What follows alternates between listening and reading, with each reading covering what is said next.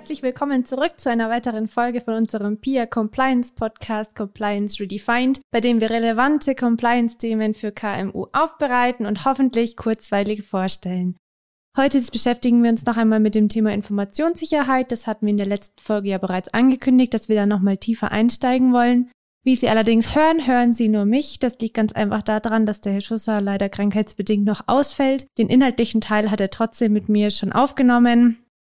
Wir beschäftigen uns dann heute mit den ersten zwei bzw. drei Schritten, wie angekündigt, die sich im Planbereich von unserem PDCA-Zyklus befinden. Das heißt, wir schauen uns an, was gibt es eigentlich für Dokumente, für Prozesse, für Fragen, die ich schon im Vorhinein mal klären kann oder vorbereiten muss, bevor ich mich dann an die Umsetzung mache. Dann muss ich an dieser Stelle, glaube ich, gar nicht mehr so viel sagen. Wir fangen direkt an mit dem ersten und dem zweiten Schritt, wo es um die Dokumentenvorbereitung geht und auch die Mitarbeitersensibilisierung. Als erster Schritt innerhalb von CIS 12 ist es von zentraler Bedeutung, sich mit zu beschäftigen, wie eine Leitlinie ausgestaltet werden muss. Wir haben hier verschiedene Musskriterien, wo wir sagen, wie muss eigentlich die Unternehmensleitung sich mit dem Thema Informationssicherheit beschäftigen. Ganz wichtig ist als Mindestanforderungen auch bei der Leitlinie, grundsätzlich mal das Bekenntnis der Organisationsleitung, sprich des Top-Managements, zur Übernahme der Gesamtverantwortung für den Bereich Informationssicherheit. Weil nur wenn in dem Fall Tone of the Top gilt, das heißt, wenn wirklich die Management-Ebene sieht, das ist für mich jetzt nicht nur eine große Kostenstelle, die explodiert, sondern ich sehe den Sinn dahinter, warum ich Informationssicherheit leben muss, wieso ich entsprechende Maßnahmen implementieren möchte oder auch muss gemäß der Norm, dann kann das Ganze auch nur funktionieren. Das heißt, das Top-Management muss dahinter stehen, auch im Hinblick darauf, weil viel neu implementiert werden muss, muss man die Prozesse optimieren. Und da ist es unsinnig und auch unmöglich, wenn äh, sich vielleicht nur die Fachabteilung mit dem Thema beschäftigt. Als zentraler Punkt weiterhin ist die Festlegung des Geltungsbereiches. Das heißt, für welche Bereiche gilt eigentlich mein Informationssicherheitsmanagementsystem? Gilt es vielleicht bloß für eine bestimmte Abteilung? Für einen bestimmten Geschäftsbereich, für einen bestimmten Standort oder für das komplette Unternehmen. Das heißt, ich kann durchaus als Unternehmen festlegen, nicht über DSGVO, das gilt für alles. Das ist halt rechtlich vorgegeben, der Geltungsbereich. Ich kann auch sagen, Mensch, ich habe jetzt zum Beispiel ein eigenes Rechenzentrum, ich möchte nur dieses Rechenzentrum zertifizieren lassen dass das entsprechend informationssicherheitstechnisch diese Norm entspricht. Oder ich habe verschiedene Abteilungen. Ich möchte nur eine Abteilung A zertifizieren lassen, weil ich vielleicht in der Abteilung B noch gar nicht so weit bin, dass ich meine Prozesse ordentlich dokumentiert habe. Das heißt, der Geltungsbereich ist ganz zentral für welchen Unternehmensbereich, also das Scope nennt man das Ganze auch, gilt diese Informationssicherheitsleitlinie und für welchen Geltungsbereich wird auch das Zertifikat später mal vergeben was dann auch drinnen steht in dem entsprechenden Dokument. Darüber hinaus müssen auch vor allem die Geschäftsziele mit den Informationssicherheitszielen in Einklang gebracht werden und verknüpft werden. Das heißt, wie kann ich eigentlich meine Unternehmensziele vielleicht auch mit Informationssicherheitszielen überhaupt erreichen? Was habe ich da für Anforderungen? Thema Cloud Security oder dann eben das Thema auch natürlich wieder Compliance-Prozesse. Das heißt, die Verbindung und Verknüpfung zwischen Geschäftszielen und Informationssicherheitszielen ist ganz zentral, das auch in der Informationssicherheitsleitlinie mit aufzunehmen. Darüber hinaus natürlich auch der Stellenwert der Informationssicherheit.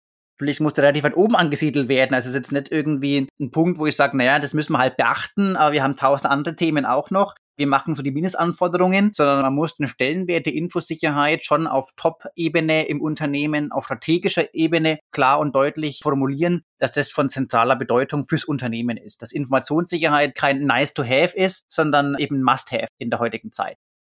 Darüber hinaus natürlich auch so Themen wie Durchsetzung. Sprich, wenn auch ein Mitarbeiter oder eine Mitarbeiterin sich vorsätzlich oder auch fahrlässig mehrmals verstößt gegen entsprechende Richtlinien, da muss es auch Möglichkeiten der Durchsetzung geben oder vielleicht auch der Abmahnung beispielsweise. Das ist ganz zentral, dass es auch Konsequenzen gibt, wenn man entsprechende Maßnahmen vielleicht wiederholt nicht durchführt. Sei es Passwortrichtlinien. Wenn da, gutes was kann man auch technisch durchsetzen, dass das mindestens acht Zeichen sein müssen. Aber sowas wie Awareness-Schulungen, das heißt, wenn ich ein Web-Based Training zum Beispiel habe, gibt es halt eine Erfolgskontrolle. Da muss ich die Fragen beantworten. Und wenn ich die zum Beispiel halt dreimal falsch beantwortet habe, dann muss ich vielleicht zum Abteilungsleiter, äh, zum Informationssicherheitsbeauftragten und halt begründen, wieso ich das nicht ähm, bestanden habe, die, die Prüfung. Das ist ganz zentral, dass man auch eine Leitaussage zur Durchsetzung von entsprechenden Maßnahmen in dieser Leitlinie auch nochmal eben klarer herausarbeitet. Darüber hinaus ist es ganz wichtig, auch die Organisationsstruktur für die Umsetzung dieser ISMS-Prozesse mit aufzunehmen.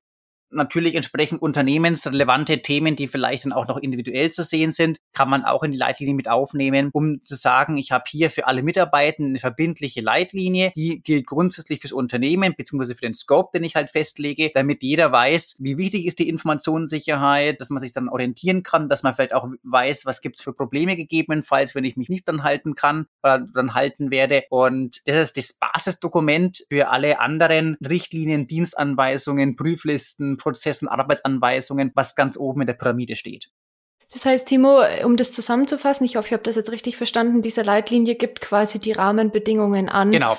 Wie gehen wir mit diesem Thema um? Wer ist dafür verantwortlich? Welche Prio hat es innerhalb des Unternehmens? Wer ist beteiligt und so weiter? Also gibt quasi einfach, ja, die, den Rahmen an, in dem man sich als Unternehmen bewegen möchte, wenn es um diese Einführung von so einer CISIS 12 Norm geht.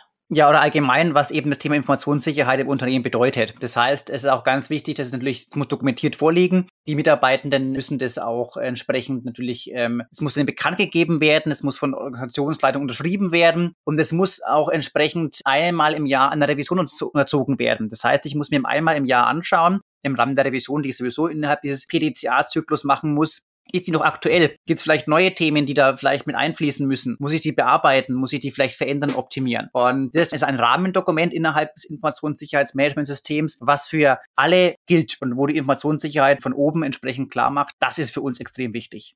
Die Frage ist jetzt, jetzt haben wir dieses Rahmendokument, was machen wir jetzt damit? Ganz logischer Schritt eigentlich, das müssen jetzt irgendwie auch für die Mitarbeiter verständlich gemacht werden. Und da sind wir quasi schon beim zweiten Schritt bei den Schulungen, bei der Sensibilisierung der Mitarbeiter, dass dieses Thema eben nicht quasi nur eine Rahmenbedingung bleibt oder halt ähm, in der Top-Management-Ebene zwar angesiedelt ist, sondern das ist ja was, was nur funktionieren kann, wenn die Mitarbeiter eben mitziehen, wenn die das leben, dieses Thema. Und deswegen ganz logisch quasi der zweite Schritt, über den wir in diesem Zuge auch gleich sprechen möchten. Die Mitarbeiter und Führungskräfte, egal welche Ebene, müssen sensibilisiert werden dafür.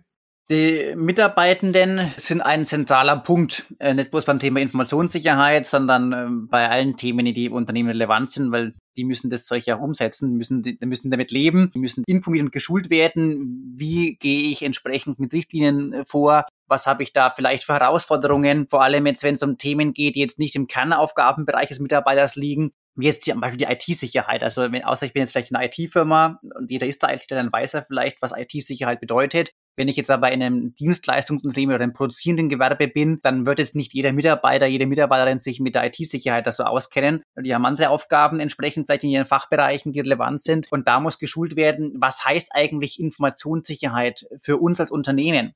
Was habe ich vielleicht für Herausforderungen in der heutigen Zeit? Wie Kryptotrojaner, was seit einiger Zeit extrem relevant ist. Auch zu wissen, dass ich, wenn ich auf jede E-Mail draufklicke, äh, sondern erst mir vielleicht mal Gedanken mache, Mensch, ist das vom richtigen Absender? das Thema Trojaner, Virenschutz oder auch Warnungen, die es als Unternehmen dann entsprechend gilt, zu bearbeiten, vielleicht auch weiterzugeben. Das heißt, die Mitarbeitenden sind ganz wichtig mit einzubinden. Einerseits, ähm, deshalb ist es auf der Schritt zwei, in den ersten Schritten, weil natürlich, wenn wir Prozesse, die sind meistens ja implementiert, es gibt ja Geschäftsprozesse. Bei vielen Unternehmen sind die aber halt nur nicht dokumentiert. Teilweise macht es der eine Mitarbeiter vielleicht so, die Kollegin macht es ein bisschen anders. Das funktioniert, aber es ist ganz wichtig, eben bei einem Managementsystem die Sachen zu dokumentieren, weil man kann das auch alles wissen. Das mag auch alles vielleicht Usus sein im Unternehmen, aber es geht eben vor allem dann, wenn dann der Auditor kommt, das Ganze auch natürlich gilt es das Ganze auch nachzuweisen. Und deshalb ist es ganz wichtig, von Anfang an die Mitarbeitenden mitzunehmen, weil die natürlich einen großen ein sehr großes Rad dabei sind, dieses Managementsystem auch ordentlich zu implementieren. Und insofern ist es von zentraler Bedeutung zu verdeutlichen, was habe ich eigentlich für Themen, die dort entsprechend innerhalb der Implementierung relevant sind, wer kann da gegebenenfalls vielleicht mithelfen,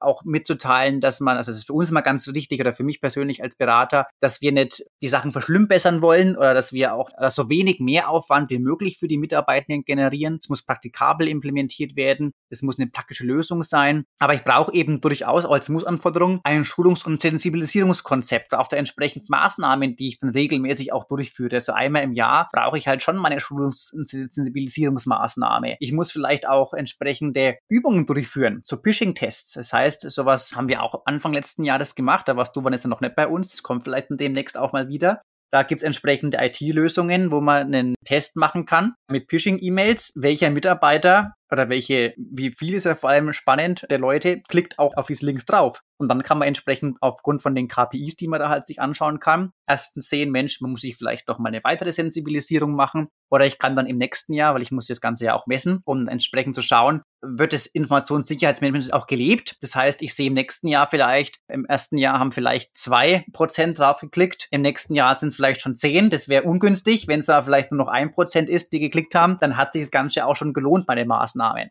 Insofern ist es da eben ganz wichtig zu wissen, wie kann ich das Ganze auch prüfen und messen.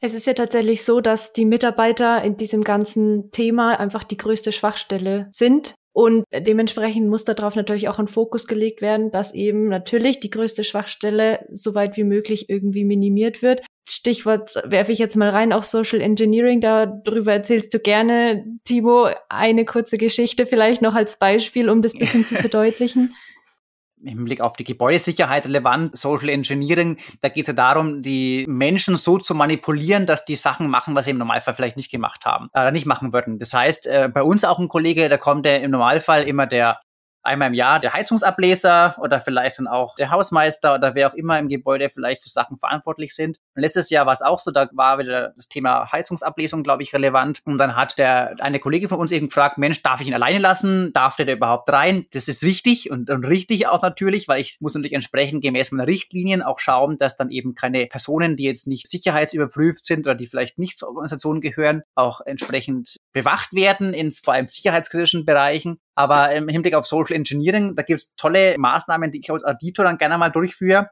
Zu sagen, Mensch, ich gehe jetzt ins Unternehmen rein, ziehe mir vielleicht das nicht mein normales Outfit an, sondern komme mit einem Telekom-Outfit oder vielleicht mit Lieferando und schaue, wie weit ich ins Unternehmen eigentlich vorstoßen kann, ohne dass ich da jetzt auffall und schaue, komme ich vielleicht dann entsprechend in sicherheitskritische Bereiche rein oder ist im Hinblick zum Beispiel auf Telekom-Techniker, komme ich in den Serverraum rein. Wenn ich sage, Mensch, wir haben jetzt einen IT-Ausfall vom DSLRM beispielsweise, wir müssen da jetzt eine Prüfung machen, eine Leitungsprüfung, ich muss jetzt zur, zur Fritzbox. Geht halt dann meistens im Serverraum. Ist spannend, manchmal zu sehen, mit Druckaufbau entsprechend auch, wie weit man vielleicht bei Unternehmen kommt. Und da ist eben ganz wichtig, auch die Mitarbeiter zu sensibilisieren, glaubt erstens nicht alles, was derjenige erzählt. Also selbst so offizielle Themen wie zum Beispiel, ähm, sowas haben wir auch schon erlebt oder ich auch in allen Anschulungen mitbekommen, wenn dann man sich als Polizei ausgibt, als Zoll, als Gerichtsvollzieher, die können ja auch in Zivil kommen, da braucht es nicht einmal einen Polizeiausweis. Und selbst sowas kann man fälschen, was natürlich logischerweise Urkundenfälschung ist, aber was dann durchaus auch solche, bei solchen Social Engineering Tests durchaus auch einmal ähm, machbar ist in Verbindung mit der Genehmigung durch die Unternehmensleitung. Das heißt, auch durch entsprechende Aufbau von Druck bei den Mitarbeitenden darf man nicht nachgeben, sondern muss sagen, ich muss es abklären. Ich bin dafür nicht berechtigt, die Erlaubnis zu geben, denjenigen in den Serverraum zu lassen lassen. Da muss der Chef kommen, der muss das genehmigen und da darf man sich auch entsprechend nicht unter Druck setzen lassen. Und deshalb ist das Thema eben Sensibilisierung von Mitarbeitenden von zentraler Bedeutung, um entsprechende Einfallstore vielleicht auch nicht zu machen. Als einer Beispiel, da war ich aber beim Unternehmen, beim größeren mit Werkschutz, da hatte ich einen Termin zum Thema Social Engineering Test kannten mich auch alle nicht, weil es ein größeres Unternehmen war. Dann habe ich da einen Kundentermin vorgetäuscht für ein Meeting, dass ich mich da für die Lösungen interessiere. Dann habe ich einen Aufklärer bekommen, dass ich da auch rein darf ins Unternehmen. Und die haben mich dann auch abgeholt vom Eingang. Das heißt, ich durfte auch nicht einfach rein ins Unternehmen. Aber ich habe mir natürlich was Schlaues überlegt dass ich dann vielleicht doch mein Raspberry Pi anschließen kann ans Netzwerk. Und zwar habe ich dann der Raspberry Pi so ein kleines Mini-Computergerät, vielleicht wie so eine Zigarettenschachtel von der Größe her, also recht klein, äh, mit WLAN-Empfänger, mit WLAN, mit, mit, mit LAN-Anschluss und bin dann nach dem Termin mit demjenigen Kontakt runtergegangen oder da gegangen, habe gesagt, Mensch, Entschuldigung, ich müsste doch mal die Toilette aufsuchen. Und dann sagt man, ja, den Gang runter, zweite Tür rechts, keine Ahnung. Ich gehe jetzt aber nicht mit, sondern Sie wissen ja, wo der Ausgang ist. So, und normalerweise hätte er natürlich die wenigsten warten da vor dem WC, bis dann derjenige fertig ist und, und begleiten dann den zum, zum Ausgang wieder zurück. Aber in der Zeit konnte ich eben problemlos schauen, Mensch, wo finde ich vielleicht eine Netzwerkdose und einen, Stecker, also eine, eine Schuko-Steckdose. Und dann habe ich da mein Gerät angesteckt und dann konnte ich entsprechend schauen, ist die Netzwerkdose gesichert? Kann ich da über mein Raspberry Pi vom Auto aus, über WLAN vielleicht auf Netzwerk zugreifen? Brauche ich ja bloß entsprechende Tools einsetzen, um zu schauen, wo kommt man denn da vielleicht ins Netzwerk rein? Und das zeigt einerseits das Thema IT-Sicherheit. Wenn ich mein Netzwerk bin mit einem Gerät, kann ich viel tun, außer es ist gut geschütztes Netzwerk. Und das andere eben das Thema äh, natürlich äh, Social Engineering oder, oder Mitarbeitersensibilisierung. Natürlich kommt es komisch, wenn man dann vor dem WC wartet, bis derjenige fertig ist, aber nur dadurch konnte ich im Prinzip auch dann unbehelligt das Unternehmen latschen und mir halt die Netz, den, den nächstmöglichen Netzwerkdosis suchen. Danke, Timo. Ich glaube, das ist durchaus spannend. Es klingt zwar manchmal so ein bisschen, ich will nicht sagen Science Fiction, ein bisschen abgehoben, aber es sind ja durchaus Sachen, die vorkommen. Da ganz andere Beispiele. Ähm, also. Und, äh, auch wenn es jetzt also ich weiß jetzt nicht, für mich klingt es wirklich sehr, ähm, es, äh, klar, es klingt total glaubwürdig ähm, und absolut sinnig, aber es ist doch bisschen weltfremd für mich. Und trotzdem denke ich, wenn man sich so ein bisschen Gedanken darüber macht, ja, kann ich mir vorstellen. Und dann, wenn ich es mir vorstellen kann, passiert es bestimmt auch irgendwo, irgendwann so. Von daher schließen wir das Thema mal ab. Mitarbeiter sind einfach super, super wichtig. Es ist wichtig, dass man darüber spricht, dass man ihnen sagt, was ist wichtig, was sollt ihr machen, was dürft ihr machen, was dürft ihr auch nicht machen. All diese Dinge, dass das eben einfach in die Köpfe reinkommt und dann im besten Fall auch gelebt wird natürlich. Das zweite Thema, worüber wir heute jetzt noch sprechen möchten, ist dieser vierte Schritt, und zwar ist es die IT-Dokumentationsstruktur. Ganz kurz, Timo, worum geht's da? Was ist auch der Unterschied zu dem Schritt 7, wo es um die IT-Struktur Dokumentation geht? Das klingt sehr ähnlich, sind aber ja zwei unterschiedliche Themen. Genau, also bei der IT-Doku-Struktur geht es vor allem darum, eine Basis zu schaffen, wie man IT-Services und die Informationssicherheit grundlegend steuert. Das heißt, eine IT-Dokumentation, die zeichnet sich vor allem durch eine gewisse Vollständigkeit aus, eine Übersichtlichkeit, eine Verständlichkeit auch. Es muss ja gegebenenfalls auch ein externer Dienstleister jetzt im Notfall vielleicht auch mit der IT-Dokumentation umgehen können. Das heißt, es muss sehr verständlich strukturiert sein. Es muss natürlich auch richtig sein, aktuell sein. Das heißt, die muss auch stetig aktualisiert werden, wenn ich neue Themen und neue Systeme vielleicht implementiere. Es muss auch nachvollziehbar sein. Das heißt, ich brauche eine gewisse Änderungshistorie, dass ich auch, also Sprichwort Dokumentenlenkung, ich muss wissen, wer hat da auch entsprechend die Änderungen vielleicht verfasst. Und innerhalb von dieses 12 gibt es diverse Mindestanforderungen an Dokumente. Das sind 15 Dokumente, die muss ich, wenn ich die Zertifizierung erlangen möchte, mindestens vorhalten. Die gehen wir jetzt nicht im Einzelfall durch. Das kann man vielleicht mal in einer weiteren Folge machen, weil das durchaus umfangreich ist. Aber ich möchte einfach mit der Aufzählung mal zeigen, wie wichtig es ist, dass sich Unternehmen mit dem Thema IT-Dokumentation schon beschäftigen. Nicht nur im Vorfeld von einer Zertifizierung, sondern allgemein, was das eben wichtig ist. Wir haben natürlich als Rahmendokument immer unsere Informationssicherheitsleitlinie, wie vorhin besprochen, unser Schulungs- und Sensibilisierungskonzept. Ein Schritt wir ausgelassen, das Informationssicherheitsmanagement-Team. Da geht es auch sowas wie Benennung des ISB, des DSB und des Informationssicherheitsteams. Das sind Rahmendokumente, die muss ich vorhalten.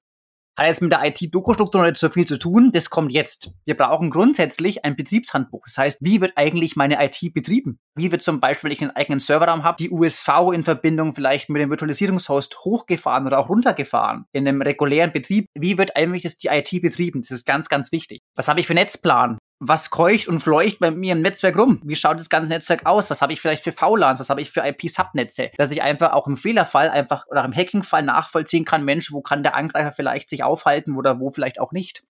Darüber hinaus von ganz zentraler Bedeutung im Notfall ein Notfallhandbuch. Was mache ich, wenn jetzt wirklich ein Kryptotrojaner bei mir einfällt? Stecke ich den Stecker raus? Im besten Fall überlege ich mir noch Strom, Netzwerk was mache ich, wenn wirklich mein Server verschlüsselt ist? Habe ich eine Wiederanlaufzeit festgelegt, die eben mindestens äh, sein muss? Habe ich eine minimal tolerierbare Ausfallzeit festgelegt, wo ich sage, Mensch, damit kann ich leben, wenn das Ding mal zwei Tage vielleicht nicht funktioniert? Das heißt, ich muss im Notfallhandbuch beschreiben für denjenigen, der auch diesen Notfall bearbeitet, was sind da für Schritte durchzuführen. Ich habe im Hinblick auf Service Management Prozesse, die ich durchführen muss in der IT, ein, ein, die Notwendigkeit eines IT Service Management Handbuch zu entwerfen, wo klar dargelegt ist, was habe ich für Service Management Prozesse, wie werden die dokumentiert, wie werden die umgesetzt, wer ist da der Verantwortliche für. Ich brauche entsprechende Prozesssteckbriefe für die jeweiligen Prozesse. Ich muss mir eine, eine Schutzbedarfsfeststellung überlegen für die jeweiligen äh, Anwendungen, für die Prozesse, für die Ressourcen.